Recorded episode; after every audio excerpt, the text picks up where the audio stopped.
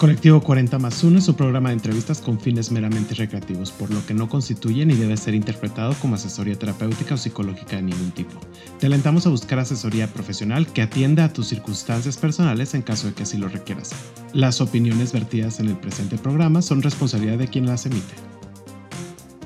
Si sientes confusión, estrés, miedo o si tienes dudas, The Trevor Project está para ti 24/7 nuestro apoyo es gratuito y confidencial en todo México a través de www.thetrevorproject.mx diagonal ayuda o mensaje de texto enviando la palabra comenzar al 67676 o por WhatsApp al 5592 253337. Hola amigos, amigas, amigues, bienvenidos a un episodio más de Colectivo 40 más 1. Esta semana activismo de la comunidad LGBTIQ y tenemos un invitado que es activista. Ahorita lo voy a presentar y ahorita voy a esperar que nos cuente mucho más de su historia y nos va a decir todas sus altas, sus bajas, su todo. El día de hoy estoy con Enrique Torre Molina, pero antes de pasar a su entrevista, no olviden de suscribirse, dar like, en nuestras redes sociales y en nuestro podcast en la plataforma de audio preferida donde nos escuchen y en Instagram en arroba 40 más 1, 40 con número, más con letra, 1 con número. Enrique, bienvenido a Colectivo 40 más 1. Un honor tenerte aquí, fuente de inspiración de este programa. ¿Y cómo lo ves? Ya les voy a decir por qué. Este, bienvenido. Muchas gracias, Jerry. Estoy muy contento de platicar contigo. Gracias por invitarme. Al contrario, mil gracias a ti por venir, pero para la gente que no sepa quién es Enrique, que eso sería muy raro, cuéntanos quién es Enrique, danos una pequeña introducción de quién eres, que creo que eres un gran invitado y lo vamos a hablar un poquito en el recorrido del programa, pero platícanos a la gente que no te conozca o no sepa quién es Enrique, quién es Enrique. Claro, pues soy un hombre gay, tengo 36 años, eh, soy activista y consultor y conferencista de temas de la comunidad LGBTQ desde hace 16 años más o menos. Trabajo asesorando y acompañando y capacitando a empresas, a agencias de gobierno, a medios de comunicación, también a organizaciones de la sociedad civil. Desde hace un poco más de cuatro años codirijo Colmena 41, que es una organización que tiene la misión de eh, construir un sentido de comunidad LGBT mucho más fuerte, más colaborativa y de crear puentes entre el mundo del activismo y el mundo de los negocios y de los medios. Vivo en Ciudad de México, tengo un novio con el que llevo 12 años, eh, soy muy amiguero, me gusta el teatro, me gusta mucho viajar. Eh, ¿Qué más? Y bueno, soy también ahora eh, mentor internacional de un grupo de jóvenes líderes de diferentes países y también participo de manera voluntaria como consejero de una organización de migrantes y refugiados LGBT que se llama ORAM, que acaba de empezar a trabajar aquí en México. Eso es un poquito de, de mí. Ole, qué padre. Fíjate que tocas un tema importante y, mm, o sea, el tema de la, la, migración a causa, o sea, la migración del colectivo LGBTIQ más de otros países que no sé qué tanto en México esté tan presente. Sé que hay muchos migrantes hacia Estados Unidos que buscan asilo político por su identidad, su, su identidad de género, su orientación sexual, que eso está súper fuerte. O sea, mucha gente de Centroamérica que normalmente pide ese asilo. Bueno, aquí en México me refiero, pero. Sí, pero digo, luego igual estaría increíble si si te interesara como platicar y entrevistar a alguien que trabaja en Oram y que pueda hablar mucho más a profundidad del tema. Pero México es ahora el corredor de migración más grande del mundo. O sea, es un, es un país expulsor, es un país que también eh, recibe migrantes de retorno, principalmente a Estados Unidos, ¿no? Es un país de tránsito, pero también ya es un país de destino. Entonces, el tema de la migración y el asilo y el refugio es muy importante y y como con la mirada LGBT es, es como trabaja esta, esta fundación. Está súper interesante y feliz de la vida de que alguien de Oram venga a que nos cuente esta realidad que es súper, súper, súper importante. Sí, muy, muy importante. Pero tú eres de Yucatán. de la hermosa, la hermana República de Yucatán, como dirían algunos. ¿Cuál es tu platillo favorito de la comida yucateca que es espectacular? Esa eh, sopa de lima es fantástica, pero... Pues me gusta, me gusta casi toda la comida yucateca en general, pero lo, que más me gusta son los tacos de lechón. Que es espectacular. Sí. Delicioso. Eso es mi favorito. Oye, ¿cuándo fue tu primer encuentro con el activismo? Mi primer encuentro con el activismo, yo creo que fue, bueno, con el activismo LGBT, pues creo que ya estando en la universidad, yo estaba estudiando relaciones internacionales en la UDLA, en Puebla, y empezaba yo a leer mucho sobre organizaciones LGBT y como el movimiento gay en diferentes países y como la lucha para no sé, eh, eh, el reconocimiento, por ejemplo, del matrimonio igualitario, leyes de identidad de género. Como que mis fuentes de información eran en esa época revistas eh, LGBT, algunas mexicanas y otras extranjeras, ¿no? O sea, pienso en la revista The Advocate o en la revista Out, en la revista OM, que existió durante unos años aquí en México.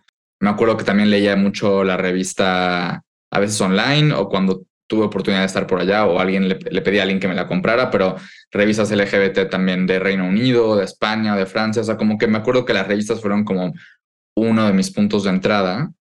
Y luego también creo que como que otro primer encuentro ya desde un lugar como más, como en el plano profesional, fue trabajando con una organización en Nueva York, un, trabajo que conseguí de una estancia profesional de unos meses, en una organización que en ese entonces se llamaba Comisión Internacional de Derechos Humanos LGBT y ahora eh, hicieron como un rebranding hace unos años y ahora se llama Outright International y, es una organización que trabaja en todo el mundo en temas eh, de derechos humanos para personas LGBT, pero que su oficina principal está desde eh, los 90 en, en Nueva York y trabajé un rato con el equipo, como parte del equipo de procuración de fondos.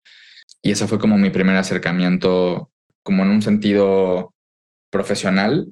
Y todos los meses que estuve ahí trabajando con esta organización, pues también como que tuve contacto con más ONGs, con activistas, con muchos proyectos. Iba mucho al Centro Comunitario LGBT de Nueva York, a eventos, a presentaciones de libros, a talleres. O sea, como que aproveché esa oportunidad de ese verano trabajando ahí para como pues absorber todo lo que podía en cuanto a información y contactos y educación alrededor de, del tema.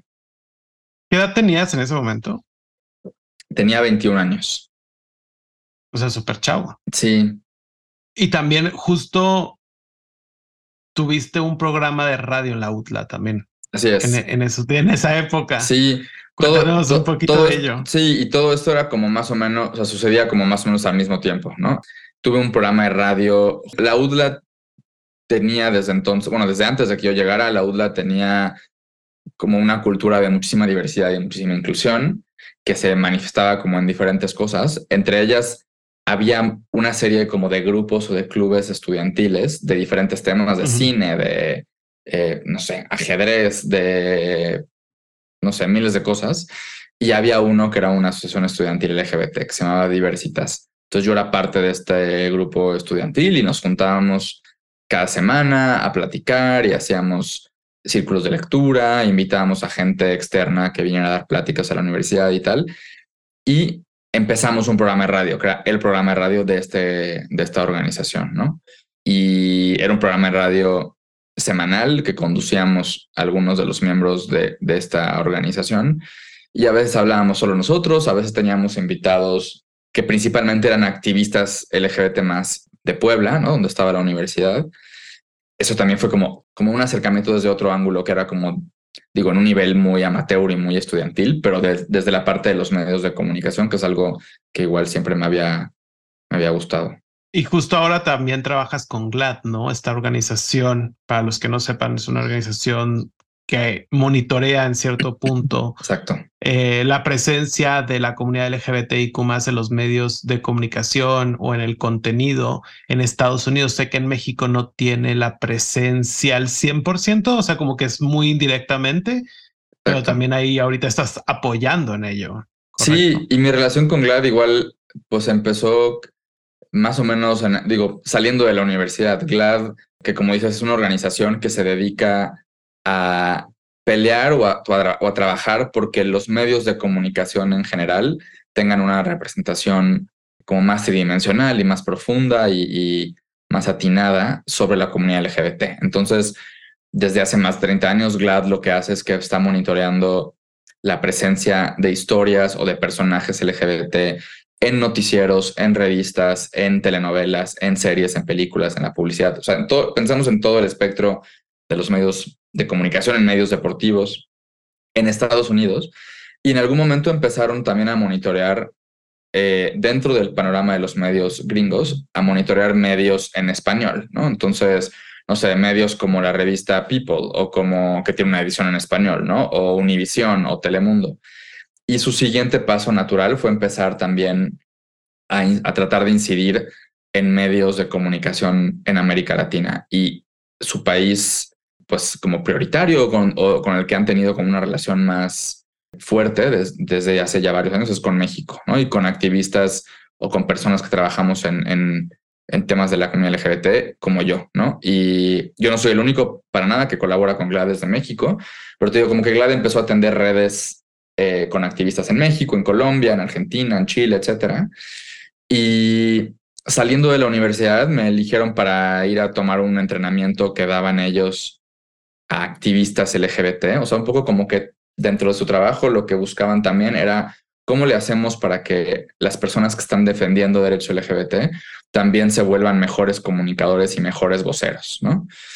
Y desde ahí empezó mi relación con, con el equipo de medios en español de CLAD, que sigue hasta ahora. Y ahora lo que estoy haciendo, por ejemplo, es colaborar con ellos haciendo artículos y entrevistas a creadores de contenido y a figuras públicas LGBT en América Latina pero hemos hecho cosas entre Colmena 41 y GLAD, hicimos una serie de, de entrenamientos, hicimos un evento hace unos años en, en Tijuana, aprovechando como la dinámica que hay de activismo como binacional por ser una ciudad de frontera, ¿no? En fin, como que sí, es, es, es una relación muy padre que empezó primero como de voy a estudiar con ellos y voy a aprender de ellos y ahora nos hemos vuelto colaboradores, ¿no? Y antes de llegar como justo a GLAD y, toda esta parte, también me comentaste en, en, algún momento que trabajaste en asociaciones que apoyan a víctimas de la comunidad, ¿no? O sea, como que empezaste en cierta forma a colaborar en este sector como tal.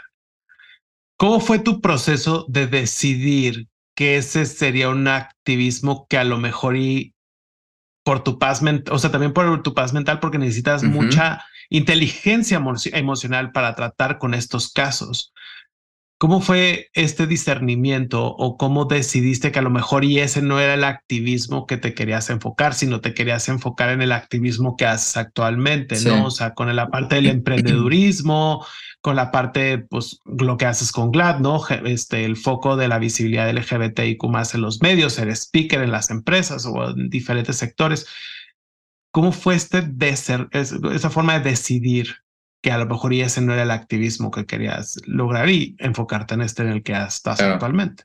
Pues fue un proceso de varios años que ahora en retrospectiva como que lo, veo muy, muy claramente como sucede con estas cosas, pero en el momento no. Pues sí, justo, o sea, como que mis primeras experiencias laborales en organizaciones LGBT o en organizaciones de derechos humanos en general era como parte de equipos que parte de lo que hacíamos era tratar directamente con víctimas o con familiares de víctimas.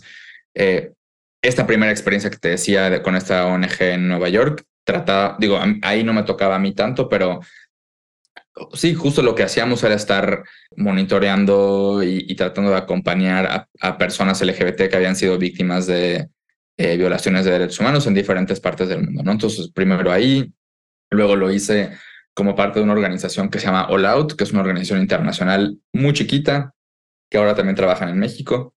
Después estuve trabajando con Amnistía Internacional.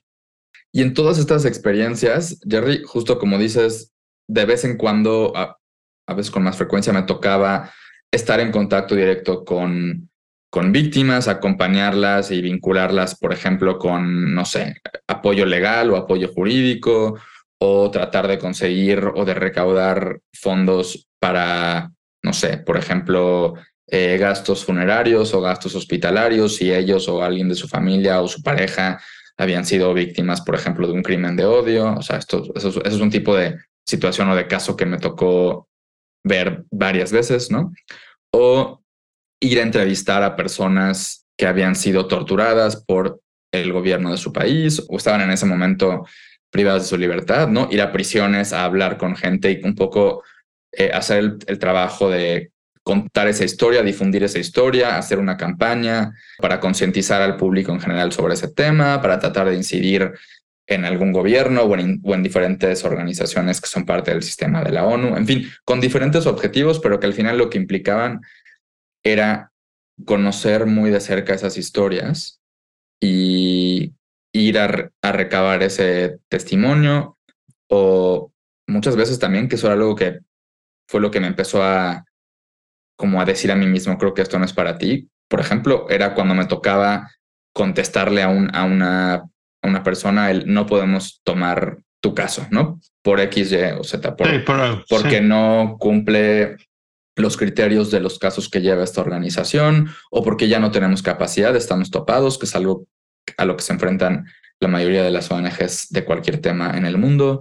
En fin, por diferentes motivos, pero que pues al final lo, el mensaje que recibe esa persona o lo que escucha esa persona es pues le están cerrando la puerta, ¿no? O sea, esa persona le da igual si tú, si la razón por la que le dices no te puedo ayudar es porque no, tu organización no tiene dinero o no tiene tiempo o no es un caso lo suficientemente emblemático, que es algo que algunas organizaciones de pronto eh, buscan, ¿no? En fin. Y pues sí, todo eso a lo largo de varios años me empezaba como a afectar o, tener un impacto como en mi, pues sí, en mi salud mental y pues de pronto al final del día le platicaba yo a mi novio como, hoy en mi trabajo pasó esto, o hoy viví esto, ¿no? O con amigos o con amigas y tal. Y de pronto pues como que eran ellos, eran ellas los que me decían, oye Enrique, pues creo que esto te está afectando más de lo que debería, ¿no? O sea, evidentemente haces esto porque te importa y porque tienes como un, te atraviesa de manera personal, pero pues también es importante que te cuides y que pongas límites y que no te lleves esto a la cama y a la hora de dormir y que estés todo el tiempo pensando en eso o que sientas como más responsabilidad de la que tal vez tienes sobre una persona o sobre un caso, ¿no? Entonces, pues eso me llevó como a dos decisiones, ¿no? Una fue empezar a ir a terapia, que es algo que nunca había hecho como adulto, ¿no? Y que es algo que recomiendo a cualquier persona, aunque no trabajen en esto, pero creo que es muy importante y, y ahora lo veo con muchos amigos, amigas, compañeros que están en temas de activismo LGBT o de otras causas y veo digo por generalizar, pero veo la diferencia de las personas que sí atienden o, cuidan esta parte de su salud mental y quienes no. Porque además, Jerry, creo que si eres alguien que le apuesta, como es mi caso, a trabajar en esto como a largo plazo, pues tienes que cuidar todo, incluyendo esta parte, para que sea algo sostenible y para que no te acabes quebrando o acabes teniendo problemas muy serios de burnout, como pasa le pasa a mucha gente. En fin, entonces como que tomé esa decisión y la otra fue, como decías tú en la pregunta, el decir, pues tal vez de todas las cosas que hay que hacer en el, en el panorama del activismo y de la promoción de la inclusión LGBT y demás, tal vez este tipo de tareas no son para mí, no las, no las quiero, ¿no? Y también pasé como por ese proceso de reconocer como eso no me hace ni menos valiente, ni menos inteligente, ni menos comprometido, ni menos apasionado, ni nada de eso, ¿no? Sí, que a lo mejor te lo, te lo enfrentaste, o sea, como que a lo mejor y pensaste, híjole, es que si, si no voy por este camino que a lo mejor y te dicen también, porque hay una norma, entre comillas, de que tú para ser activista tienes que ser, trabajar en cierta organización, tienes que trabajar en cierto punto, pues a lo mejor y como que tú decías, es que sí quiero ayudar y sí quiero visualizar a las demás, personas a las demás personas del colectivo y de la comunidad LGBTIQ pero a lo mejor ya este no es mi camino y yo quiero ser este, entonces a lo mejor ya está divorciado. Entonces como que había una confusión, yo creo, en tu cabeza en ese momento de realmente es, realmente y además, sí, o sea, 100% lo que estás diciendo y además, o sea, me tocó trabajar en organizaciones donde había una cultura de el tiempo libre y el tiempo de descanso es sagrado y te tomas tus vacaciones y no trabajas horas extra a menos que haya algo extraordinario. Pero también me tocó trabajar en organizaciones donde eso no existía y donde más bien la cultura era de lo que esperamos de ti es que vivas y mueras por esta causa y tu trabajo como que vaya antes y sea más importante que cualquier otra cosa en, en tu vida, ¿no? En algunos casos como que estaba acompañado de digo, yo he tenido el privilegio de trabajar en organizaciones donde las condiciones de trabajo son muy buenas, o sea, la, la compensación y las prestaciones y todo esto son bastante buenas, pero entonces eso en algunos lugares viene acompañado de tienes todo, entonces tiene, eh, o sea, esperamos todo de ti también, ¿no? O estás, estás en una organización de muchísimo prestigio a nivel internacional, pasaste un proceso muy competitivo de reclutamiento y entonces pues tienes que, o sea, insisto, tienes que darlo todo y, aunque eso tenga un costo en tu, en tu salud mental, en tu vida personal. Y yo creo que me di cuenta como a tiempo de, de eso. Y, y es algo que además, ahora que emprendí mi propia organización, que lo hice con un cofundador y que estamos ahora en el proceso de ir poco a poco creciendo y formando un equipo, como que tenemos muy en cuenta ese tipo de cosas para, para no replicarlas, ¿no? Y como de pronto si yo recibo un mail de alguien de mi equipo hace un domingo a las 5 de la tarde, como decirle, oye, si tú quieres trabajar a esa hora porque eso es lo que te funciona, está muy bien, pero no esperamos que estés trabajando en fin de semana, por poner un ejemplo. ¿no? Oye, ahora sí, ¿cómo empezó Colmena 41 ahorita que diste entrada? ¿Y qué es Colmena 41 también? Pues Colmena 41 es una organización que cofundamos Federico Arellano, que es mi socio cofundador y, bueno, y ahora mi amigo y yo en 2019. Eh, era algo a lo que yo le tenía como pues unos años dando vueltas, un poco a partir de, de haber trabajado un rato en el mundo de las organizaciones, de haber colaborado con medios, de que ya llevaba ya un tiempo de haber empezado a trabajar también con empresas privadas dando consultoría y dando pláticas y asesoría y demás. Algo que yo veía una y otra vez es que, por un lado, cada vez había más interés en todos estos sectores por incluir y apoyar y visibilizar a la comunidad LGBT, pero al mismo tiempo yo veía que de pronto había como una especie de brecha entre, por ejemplo, activistas y el mundo corporativo o entre activistas y medios de comunicación, ¿no? Porque de pronto pues hablamos lenguajes distintos o tenemos prejuicios unos de otros, sobre todo cuando hay personas que un poco toda su carrera profesional la han hecho en el mundo corporativo y de ahí no han salido, o toda su carrera la han hecho en la academia o en gobierno, y eso está muy bien, pero de pronto eso algo, eso que genera es que pues tengas sesgos y una visión tal vez un poco eh, limitada de cómo es el mundo laboral en otro sector que no es el tuyo. Y pues por haber tenido ya la oportunidad de, ir construyendo redes con personas en todos esos sectores, de pronto yo me preguntaba, bueno, ¿y qué, qué puedo hacer o qué podemos hacer si es que empezamos una organización para ir conectando como todos esos mundos con el objetivo, al final, como te decía hace un, hace un ratito, de tener una comunidad mucho más colaborativa, mucho más organizada, mucho más empoderada, ¿no? Mucho más poderosa, en fin, que creo que es un poco lo que, lo que genera el, construir puentes entre esos sectores. Entonces, vaya, eso es como el proceso que nos llevó a empezar Colmena 41.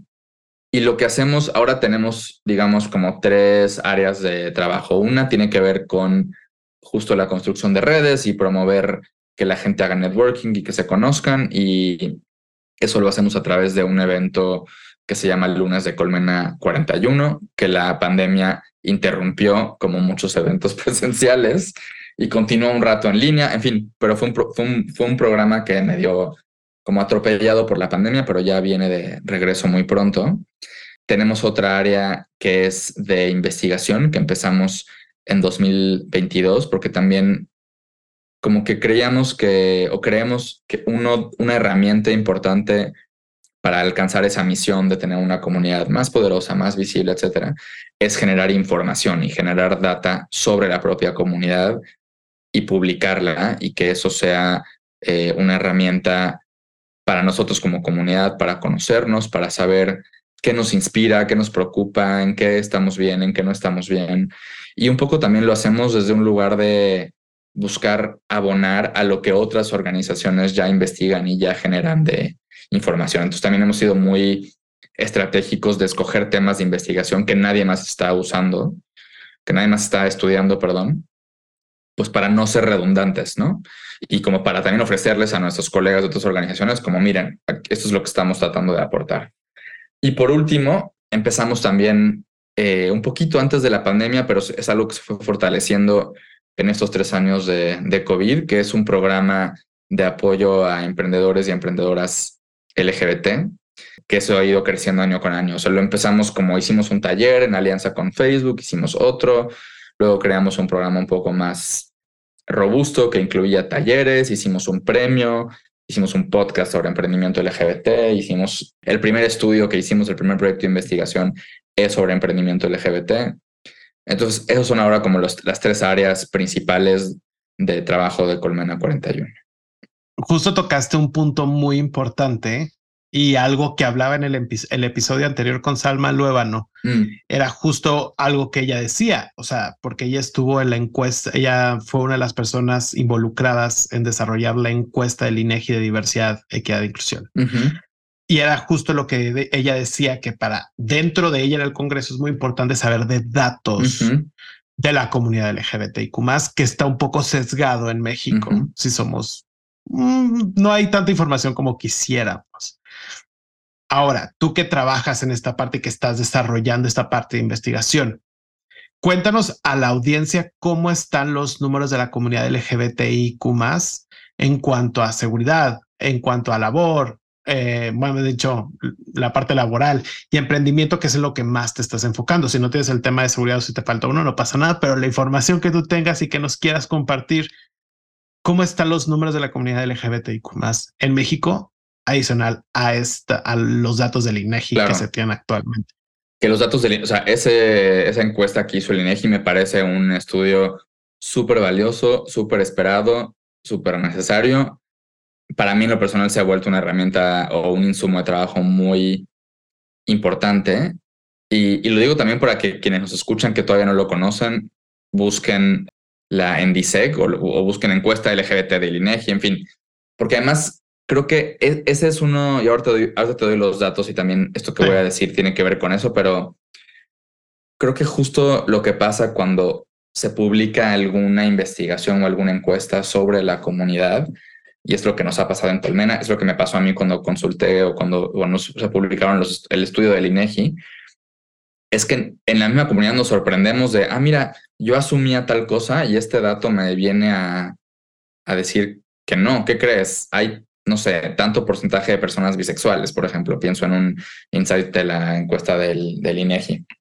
Pero del, de lo que te puedo decir, por ejemplo, de este estudio de emprendimiento, eh, en la comunidad LGBT que, salió en 2022. Se llama Emprender con Orgullo, es el título del, estudio. Y algunos de los números que para mí como son más interesantes es que en general las personas LGBT que emprenden generan más empleos en general que las personas no LGBT que están emprendiendo, por ejemplo, eso es uno. Otro es que hay una diferencia importante entre los motivos para emprender por parte de personas lesbianas, gays y sexuales, que incluyen, pues, quería tener mi negocio propio o encontré como una forma de innovar en un sector, ¿no? O sea, me acuerdo que, por ejemplo, entrevistábamos a un chico que trabaja en temas de seguros, que llevaba años en ese sector y empezó a ver que había como cuestiones específicas que no había en el sector de los seguros y que no tomaban en cuenta eh, o que no tienen una perspectiva LGBT, entonces él dijo, yo voy a innovar por ese lado. En fin, como que hay muchos motivos desde ese lugar versus los motivos de las personas trans, donde la mayoría de las personas que pudimos mapear en el estudio, la mayoría de las personas trans que emprenden en México, lo hacen como respuesta o como reacción a la discriminación laboral que han vivido. Es decir, ya me corrieron de X trabajos o ya me frenaron procesos de reclutamiento tantas veces. Entonces, no me voy a volver a poner eh, a mí misma, a mí mismo en esa situación de que me discriminen por ser una persona trans, entonces recurro a el autoempleo o a ser una persona independiente o a emprender mi propio negocio, ¿no? Y lo que se más interesante de eso es, por un lado, que le quita como la parte romántica que de pronto acompaña la idea del emprendimiento, ¿no? Porque sí hay mucha gente que ha emprendido, mi socio Fedes tiene ese perfil 100% de crecen o durante años sueñan con quiero tener mi propio negocio, mi propia organización, ¿no? O sea, como que la idea de ser dueño de, lo, de algo propio y de empezar algo propio es lo que te mueve. Pero el emprendimiento en nuestro país, y las personas trans son un ejemplo de esto, muchas veces es una opción que o es la alternativa que te queda después de que el mercado laboral no te ofreció oportunidades o te cerró puertas, ¿no? Entonces no es que te morías por emprender, sino que no tuviste de otra. Hoy tengo una duda antes, justo, justo en ese tema, perdón que te, que te interrumpa ahí. Ya ves que nueve de cada diez mujeres o personas trans, más bien dicho, nueve de cada diez viven en el, en el sector informal. Correcto, correcto. ¿Estos negocios son informales o están Sí, no, es que es. Sí. Porque también implica muchísimo el. Bueno, te tienes que dar.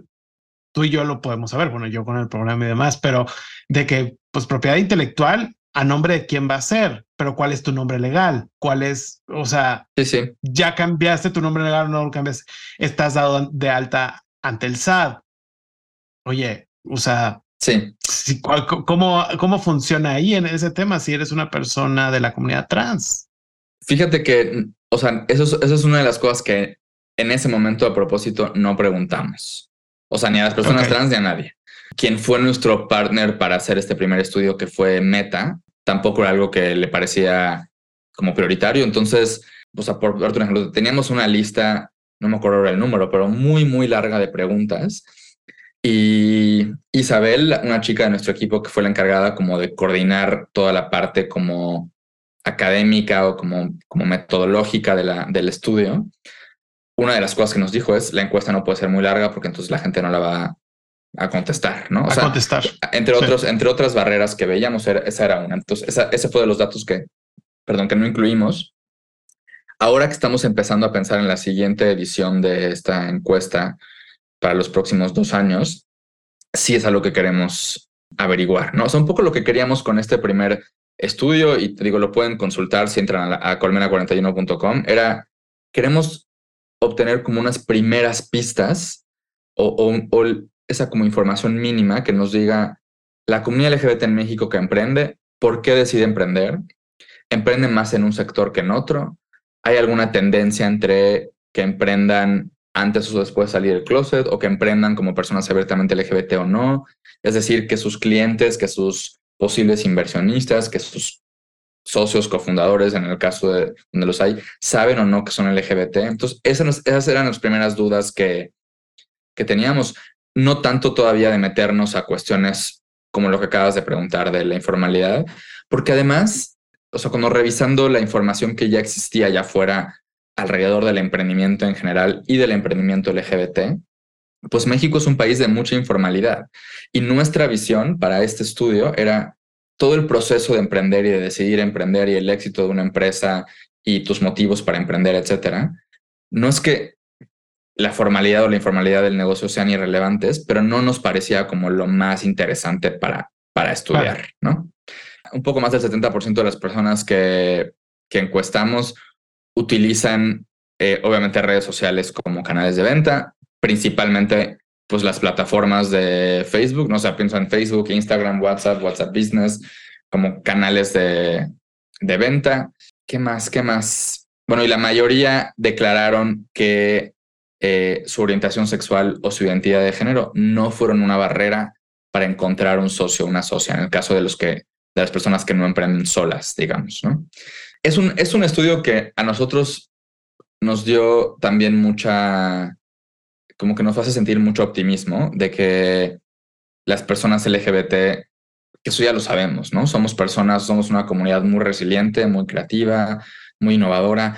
Algo que me encantó cuando en, en las preguntas que hacíamos sobre los motivos para emprender, y lo repetimos mucho cuando estábamos haciendo todo como el tour de medios, de hablando con medios de negocios y decíamos, pues tal vez no está de moda hablar de esto en contexto de emprendimiento y de negocios, pero la mayoría de la gente LGBT que entrevistamos dice que el haber emprendido la ha vuelto una persona más feliz o más realizada, ¿no? ¿En serio? ¿Por qué? Es algo, o sea, no hubo como una interpretación de ese insight o así. Pues, pues porque, a ver, o sea, si hay una correlación entre, digamos, como el camino que tiene una persona LGBT de irse aceptando y de irse reconociendo y de irse celebrando a sí misma con lo que encuentras en el emprendimiento, que es pues, idealmente éxito, pero más allá de eso es que el emprendimiento es un camino también de pues de caerte y volverte a levantar y de ser resiliente, que son cosas que en general las personas LGBT, pues porque la vida así nos obliga a hacer, pues ya tenemos como un poquito de ese músculo medio ejercitado, ¿no? Sí. Y también porque hay una cosa como de liberación en el sentido de, ok, yo pongo las reglas de mi negocio, yo genero desde el día uno que este lugar va a ser un lugar libre de discriminación, donde las personas son bienvenidas. Por ejemplo, habían varias personas que decían que se me, hace increíble. A ver, en esta empresa, o sea, porque además encuestamos a gente de todo tipo de negocios, desde cosas muy eh, convencionales hasta cosas como más alternativas, pero decían, en este lugar no hay un código de vestimenta, la gente puede tener la expresión de género y la ropa y los colores y etcétera que quieran.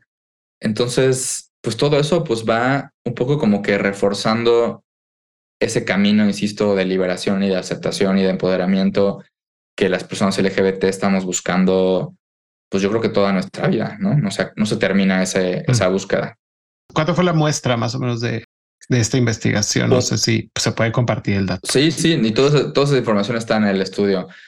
Ahora, un poquito menos de 200, que no tengo el número ahorita exacto, pero fue una muestra, la verdad, chica para lo que queríamos algo que identificamos y que nos sirvió como un insight para otras actividades de temas de emprendimiento es que mucha gente en México, y eso no fue si es exclusivo de nuestra comunidad, pero mucha gente que ha emprendido o que es emprendedora no se identifica con ese término. Es como que identificamos, como decíamos, si eres emprendedor, ven a nuestro taller. Si eres emprendedor, participa en esta convocatoria. Si eres emprendedora, contesta la encuesta.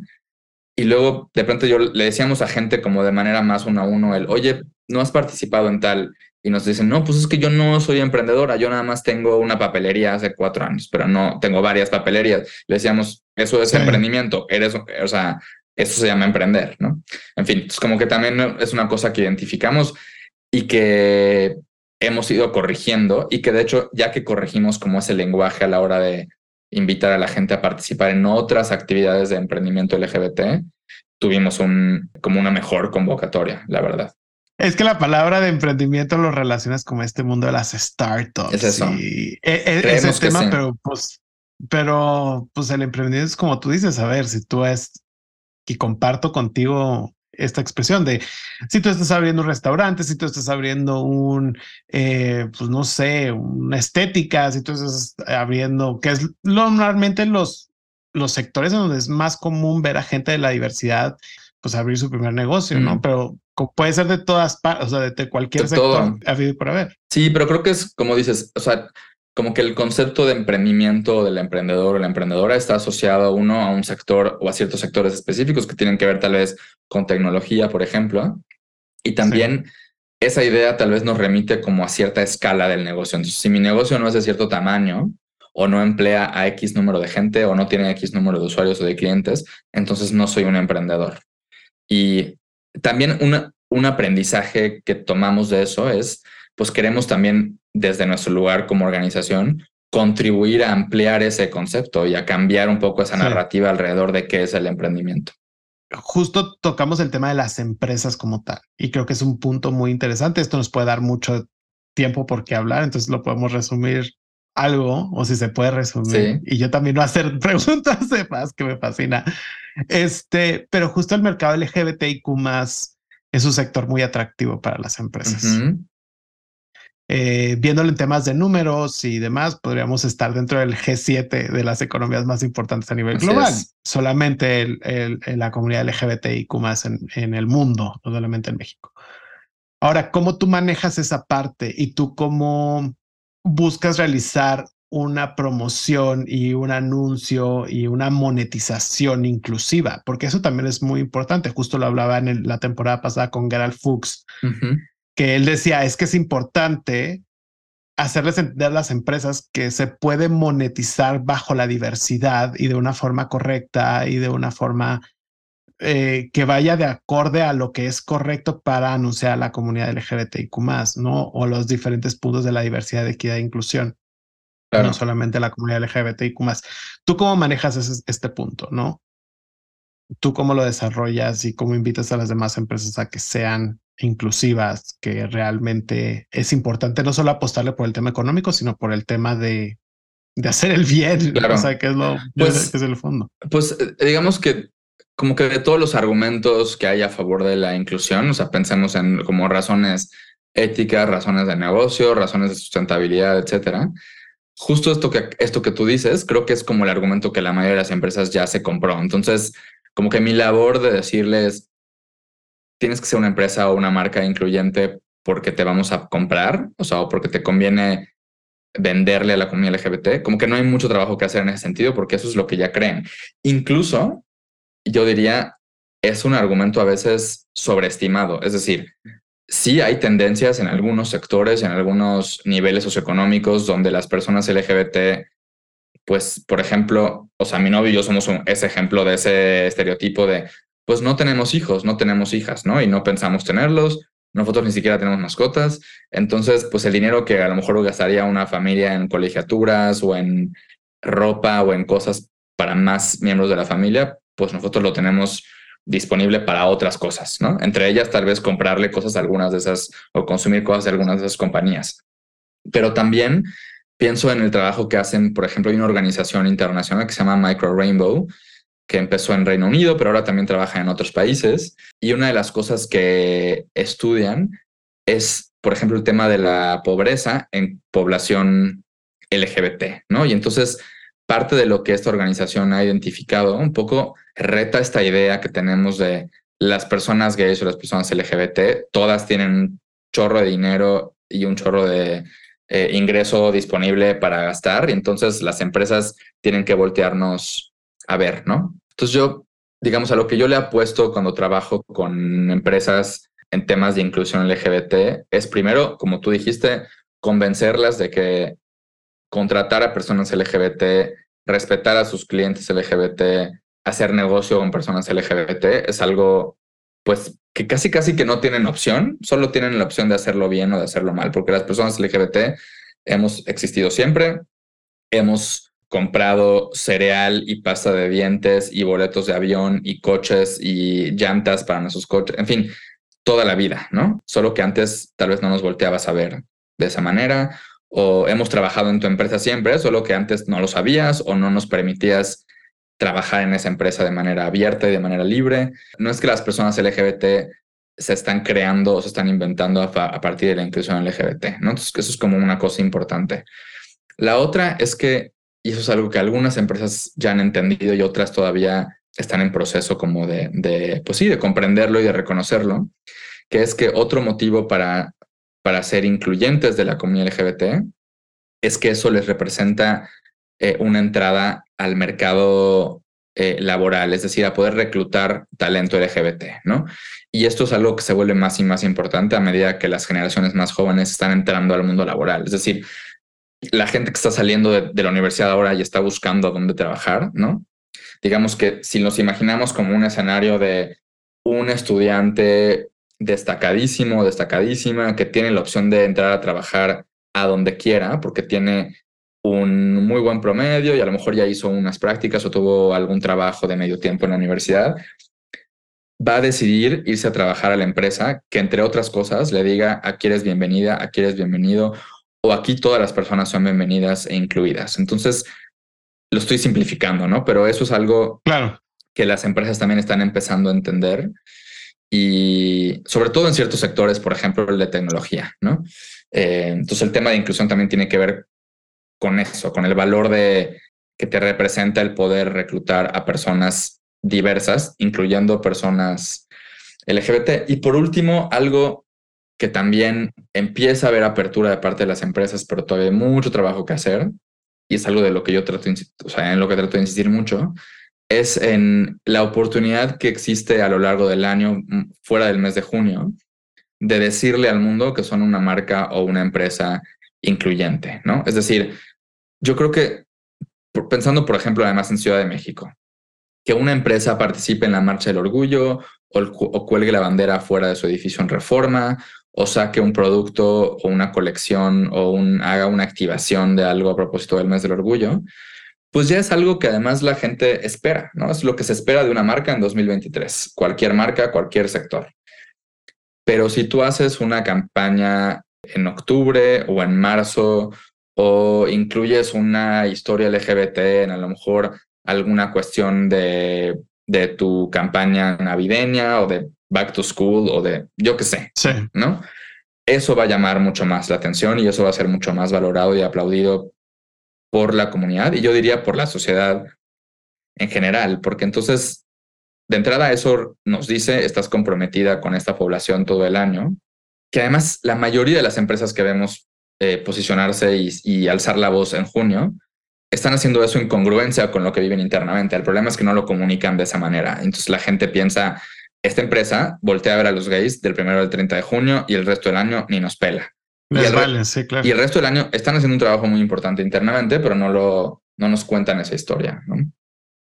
Y justo ahora ya, no, ya tenemos nombre a esta palabra de, de cómo promocionar la inclusión y demás, esta cultura woke que lo usa la derecha o la ultraderecha.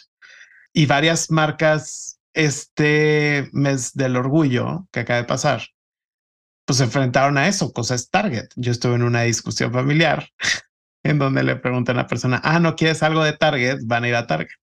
Y me dice esta persona que no. Y yo, ¿por qué?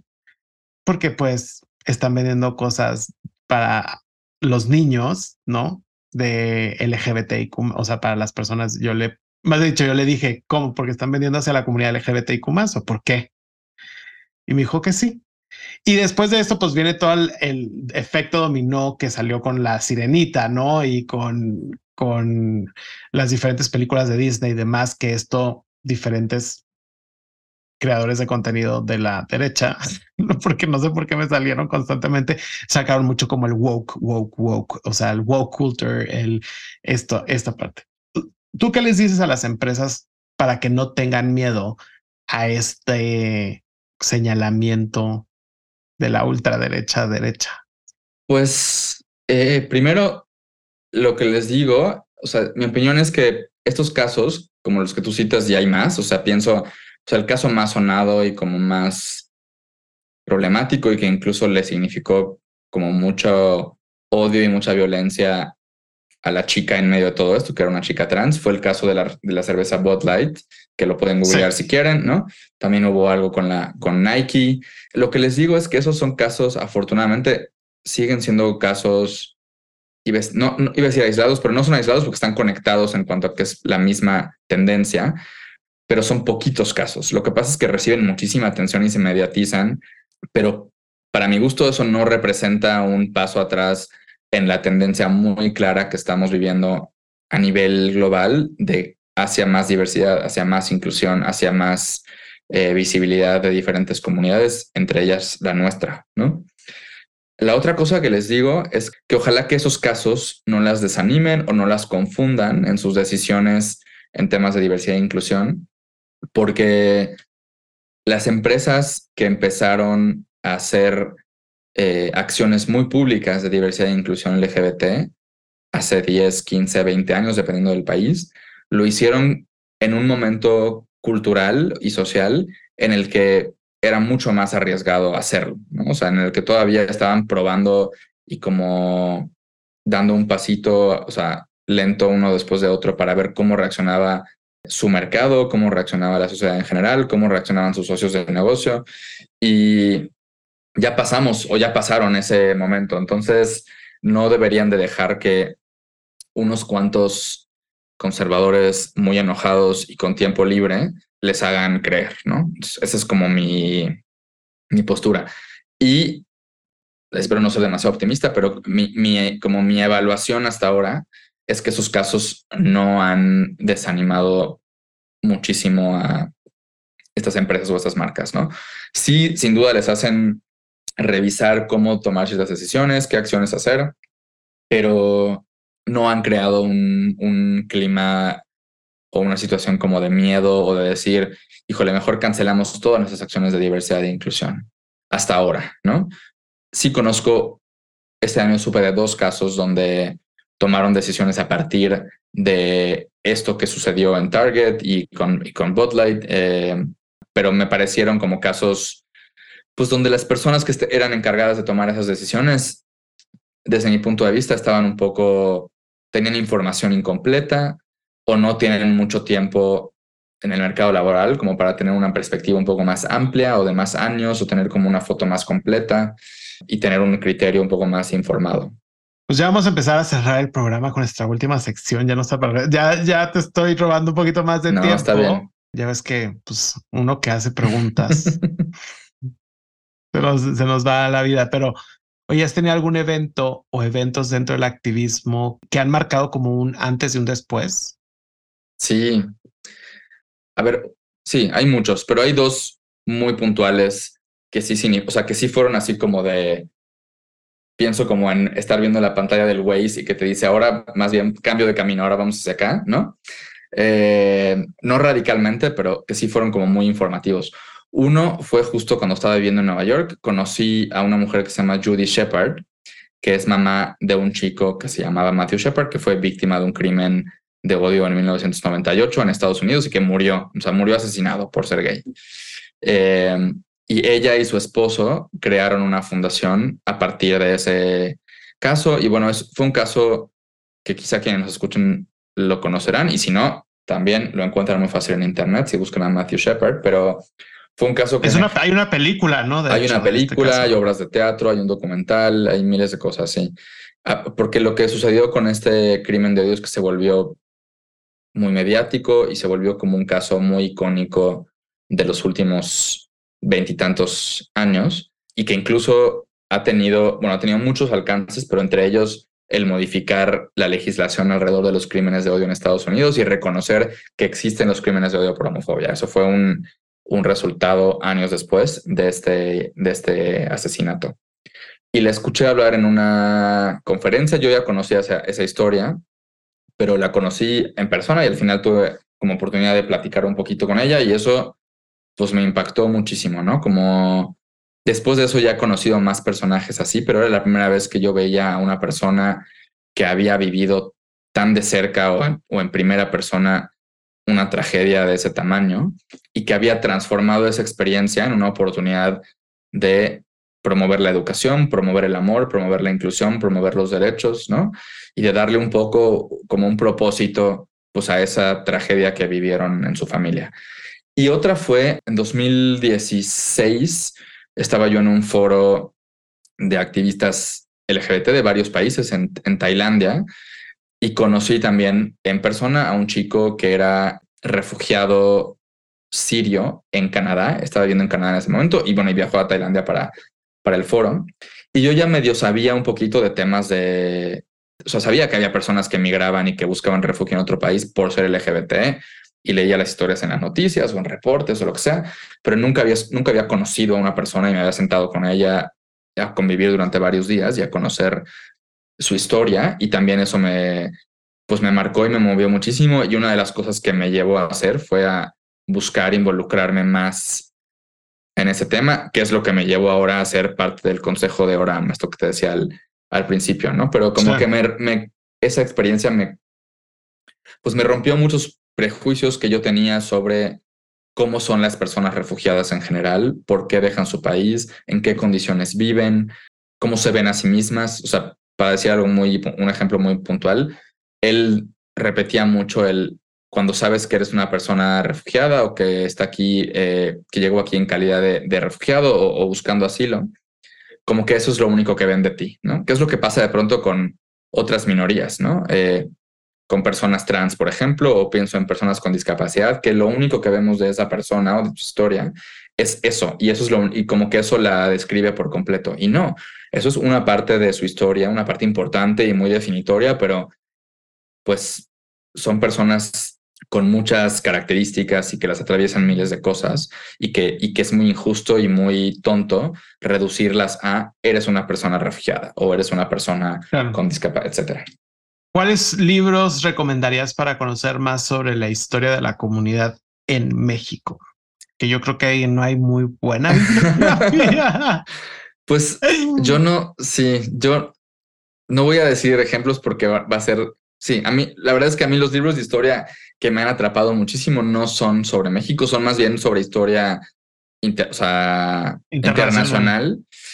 Uno es, eh, bueno, es una autora que se llama Sarah Prager, que en realidad es autora de libros de historia LGBT para niños o para infancias, pero me parecen fascinantes y me parecen como de los mejores libros o más entretenidos de eso LGBT que yo he conocido. Y tiene dos, pero si la buscan así, Sarah Prager. Tiene, tiene dos libros, uno para niños y niñas como de una edad muy chiquita y otro como más como para adolescentes. Y habla de diferentes personajes a lo largo de la historia de la humanidad en diferentes países y me parece eh, increíble. Y creo que la otra recomendación que yo haría sobre libros de historia LGBT mexicanos y no, sería más bien una librería, que es la librería Somos Voces, aquí en la Ciudad de México, pero también tienen una tienda en línea. Es una librería que lleva muchos años en Zona Rosa, antes se llamaba Voces en Tinta y cambiaron de propietarias y ahora cambió de nombre, pero es un gran recurso para libros y material LGBT en general. Justo fui hace unos días a un evento, hace mucho que no iba, y llegué más temprano como para medio estar ahí ojeando y viendo qué novedades había. Y es un gran lugar, insisto, y tienen una página en internet, Somos Voces. Esas serían mis recomendaciones de, de historia LGBT. Resistencia queer también es muy Esa también no es historia, pero es maravilloso. Resistencia es historia. Resistencias queer de abrazo grupal. es eh, espectacular. Es lo máximo. Sí, sí, sí. Es como un diversidad for dummies. Totalmente. Bueno, y otra cosa. O sea, y súper bien explicado y todo. Sí, ¿eh? es maravilloso. Empecé a leer ayer eh, justo un libro que acaba de comprar mi novio, que es The Big Reveal, que es un libro que publicó la drag queen Sasha Velour y que tiene mucho de historia del drag a nivel internacional, pero de historia te estoy hablando de, o sea, desde los inicios de la humanidad y de cómo el drag tiene orígenes en la religión y en, el, en los chamanes y es fascinante. Entonces, otra recomendación también de historia es esa. Vamos a pasar a ronda de preguntas rápidas y ahora en esta temporada lo decidí cambiar. Ok. Entonces ahora me gustaba mucho con mis amigos jugar qué prefieres. Me encanta. Entonces te voy a dar dos opciones. Tú me decir cuál es la que tú prefieres. ¿Estás listo? Listo. ¿Antro o reunión casera? Eh, reunión. ¿Comida oaxaqueña o comida yucateca? Yucateca. ¿Ciudad o playa? Ciudad. ¿Saltarte las reglas o seguir las reglas? Yo soy muy de seguir las reglas. Quisiera ser alguien que las rompiera más. Y ya por último, para terminar este gran episodio y esta gran conversación, ¿cuál sería el enunciado que te definiría y por qué sería ese enunciado? Ay, no sé. Les deja pensando muchísimo esa pregunta cada vez que se la hago. No, no, tengo, no tengo un enunciado. Tal vez es una idea que es vivir con orgullo siempre. A mí todo el concepto de orgullo y el hecho de que el orgullo sea una palabra y un como una noción que se ha vuelto tan central para nuestra comunidad me encanta y creo que está llena de, sí, esa idea de vivir con orgullo y de ser quien eres con, con orgullo, está lleno de, de aprendizajes y de mucho valor para el resto del mundo. Y creo que es como que una de las grandes aportaciones que comunidad le hemos dado al resto de la sociedad. Muchísimas gracias por este enunciado. Y sí, totalmente. O sea, creo que entre más brillas por tu autenticidad, más luz das al mundo. Y eso es lo más importante. Y tú has sido un gran faro para muchas personas en diferentes sectores, en diferentes realidades, que sepan que tú como miembro de la comunidad no estás sola, solo o sole, que estás generando como espacios de visibilidad, dando este tipo de informaciones, no solamente en este espacio, sino en espacios súper importantes como por ejemplo el podcast Se Regalan Dudas, ¿no? O sea, muchísimas audiencias, número uno a nivel global, o sea, y que tú estás ahí. Entonces, el esfuerzo que tú estás haciendo está dando frutos de alguna u otra forma. Y justo al principio decía que Colectivo 40 más 1 está basado en un, un podcast que tú tienes y que va a regresar. No sé si se puede decir o no. Uno tiene que hacer su benchmark, la verdad, amigo. O sea, tiene que hacer que realmente si realmente hay historias de la diversidad sexual o cómo, en qué momento están y demás. Y pues obviamente me salió Mafia Gay, que regresa. Entonces, qué padre tener como estos espacios como el tuyo y también como el mío, ya sabes, y algo que te decía al principio, o sea, cuando estábamos hablando de eso, me dijiste que, me dijiste que ibas a regresar con Mafia Gay. Decía, no importa, X, al contrario, necesitamos más canales y diferentes historias y diferentes formas de contar historias para generar más visibilidad del colectivo LGBTIQ más en México y en diferentes sectores. Entonces, yo te quiero dar las gracias por todo lo que has hecho, porque es increíble hay muchas personas que les puedes preguntar, activista, ¿quién te pueden decir? Enrique Torremolina. Entonces, muchas, muchas gracias por lo, por lo que haces. Y para cerrar nada más, cuéntanos sobre Mafia Gay que regresa. No sé si tengas información al respecto, puedas dar información. No tengo detalles todavía, tristemente, solo, solo que sí regresa. Primero, muchas gracias por esas palabras tan lindas, Jerry. Me las, me las guardo y, y, y me da muchísimo gusto y me conmueve mucho y me emociona mucho escuchar escuchar eso porque también creo que es parte de lo que estamos haciendo las personas LGBT a veces conscientemente y a veces sin darnos cuenta, que es estarnos inspirando y animando unas a otras todo el tiempo, ¿no? Con, con lo que hacemos y con nuestros discursos y con nuestra visibilidad y con nuestro trabajo. Así que me encanta escuchar eso que, que dijiste.